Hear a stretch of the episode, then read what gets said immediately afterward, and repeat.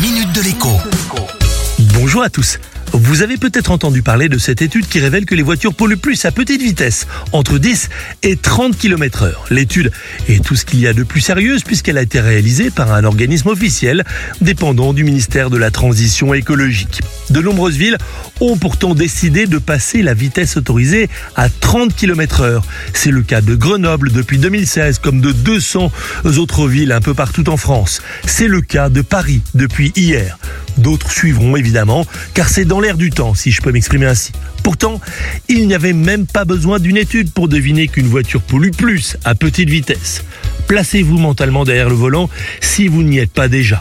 En première, pour sortir votre voiture de son immobilité, le compte tour grimpe facilement à 3000. Même chose en seconde, pour atteindre justement les fameux 30 km heure. Mais ensuite, en troisième, en quatrième, en cinquième, eh bien, le moteur monte beaucoup moins dans les tours. Il fait évidemment aussi beaucoup moins de bruit. Normal, la voiture roule déjà toute seule. On peut couper le moteur et elle continuera à avancer sur plusieurs centaines de mètres.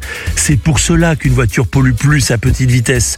Le changement d'état de statique à mobile est très gourmand en énergie. Mais une fois la voiture lancée, eh bien, le moteur ne fait qu'entretenir ce mouvement. On appelle cela la force d'inertie et on enseigne cela au collège. À demain. La minute de l'écho avec Jean-Baptiste Giraud sur radioscoop.com et application mobile Radioscoop.